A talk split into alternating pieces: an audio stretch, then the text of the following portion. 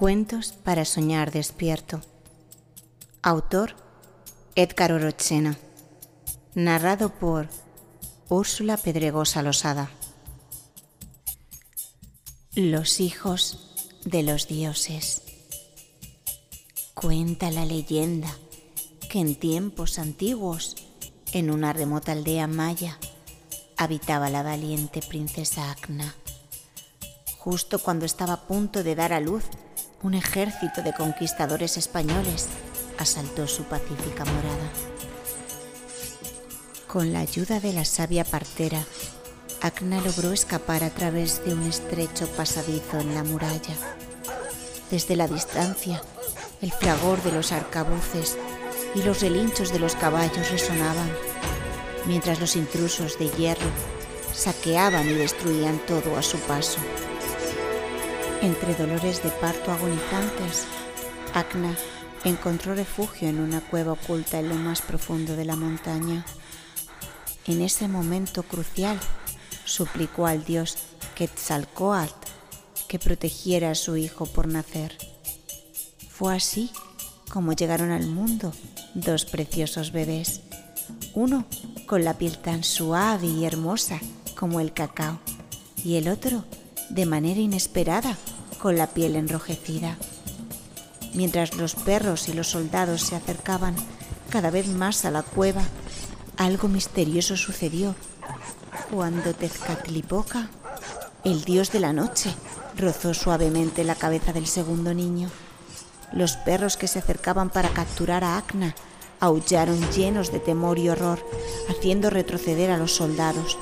Confundidos, los invasores entraron en la estrecha cueva con espadas desenvainadas y antorchas en la mano.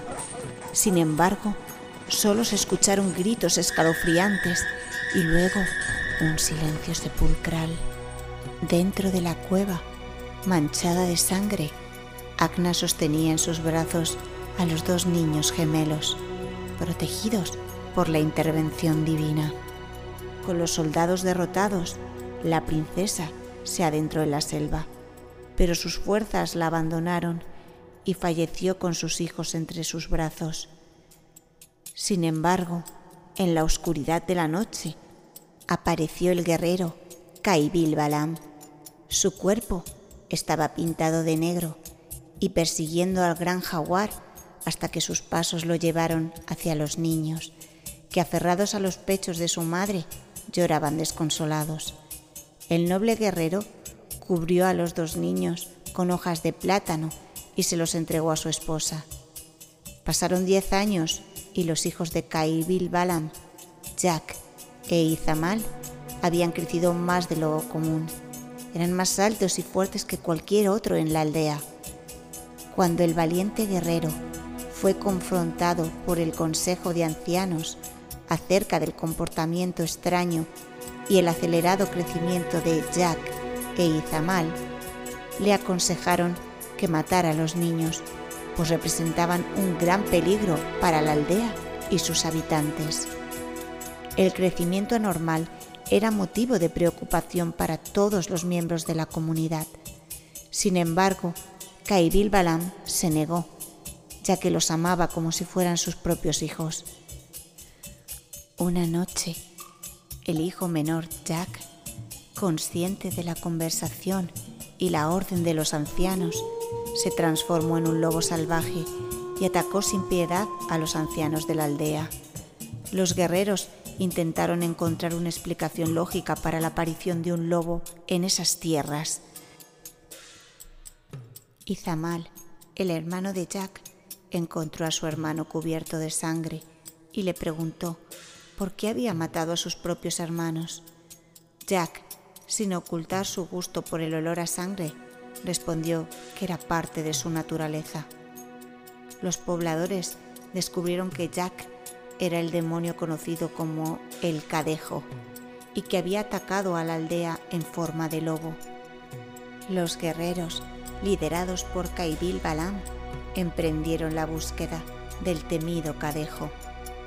En una noche iluminada por la plata de la luna, se enfrentaron al enorme perro de fauces alargadas y colmillos afilados. Uno a uno, los guerreros fueron cayendo ante Cadejo, hasta que solo quedó Caibil Balam.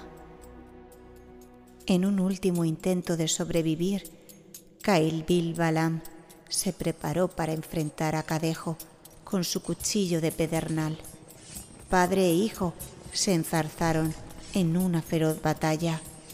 Caibil Balam, gravemente herido y sin fuerzas para levantarse, esperó el último embate del perro. En ese momento crítico, un lobo de pelaje del color del cacao salió de la oscuridad de la selva. Era Izamal, el hijo de Caibil Balam, quien se había transformado en lobo para enfrentar a Cadejo. Ambos animales se enredaron en una lucha encarnizada, pero Cadejo, al sentirse derrotado, huyó hacia lo más profundo de la montaña. Cuentan los ancianos que existen dos cadejos, uno bueno y otro malo. El cadejo malo acecha en la oscuridad de la noche, esperando a su presa, mientras que el cadejo bueno está ahí para protegerlos. Y colorín colorín, este cuento ha llegado a su fin.